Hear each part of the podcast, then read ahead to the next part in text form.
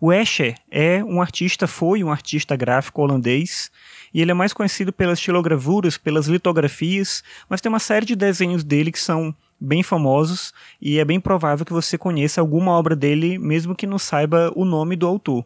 O Escher nasceu em 1898 e morreu em 1972. Eu tenho um livro dele aqui que são gravuras e desenhos e tem um prefácio e esses desenhos são comentados por ele.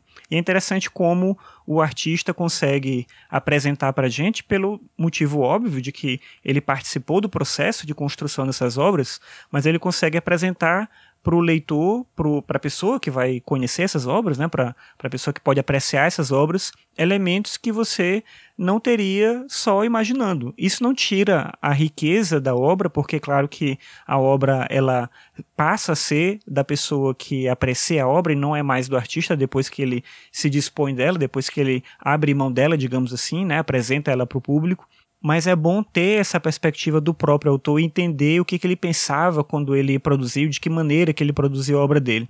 No prefácio, tem um trecho em que ele fala sobre uma mudança dele, quando ele abandona esse desenvolvimento da técnica ou o interesse dele maior pela técnica e passa a perceber o trabalho artístico dele de uma outra forma. Então ele diz o seguinte, abre aspas, Pessoalmente vivi durante anos num tal estado de ilusão, mas depois veio o momento em que os meus olhos puderam ver claro. Percebi que o domínio da técnica não era mais a minha finalidade, porque fui tomado de um outro anseio, cuja existência até então me era desconhecida. Vinham-me ideias que nada tinham que ver com a arte da gravura, fantasias que me cativavam de tal maneira que as queria absolutamente transmitir a outros.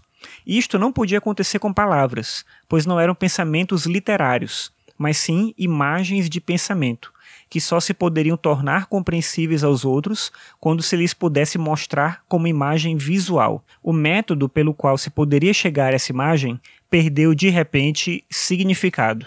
Fecha aspas. E aí ele vai fazer uma reflexão sobre como a técnica passa a ser o elemento menos importante da obra e muito mais importante é pensar aquilo que se quer transmitir. E aí, várias obras dele têm esse significado. Claro que, olhando a própria obra, olhando os desenhos, as estilogravuras que ele fazia, você pode criar sua própria interpretação, mas é bom poder ver o que ele mesmo diz sobre cada uma delas. Como eu falei, aqui tem uma série de obras nesse livro e tem os comentários dele. Vou deixar no post uma imagem dele.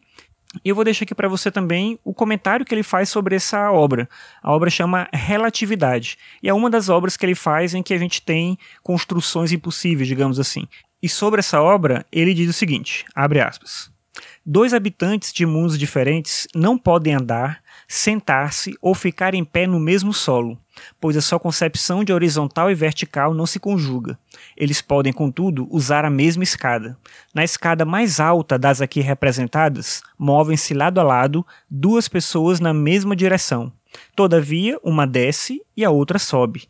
É claramente impossível um contato entre ambas pois vivem em mundos diferentes e não sabem, portanto, da existência uma da outra. Fecha aspas. O tema relatividade é trazido aqui como uma reflexão também sobre a conexão entre as pessoas e a sua percepção de si no mundo. O fato das pessoas estarem afastadas mesmo estando no mesmo ambiente. Então é isso, eu deixo você aqui com essa reflexão e até amanhã.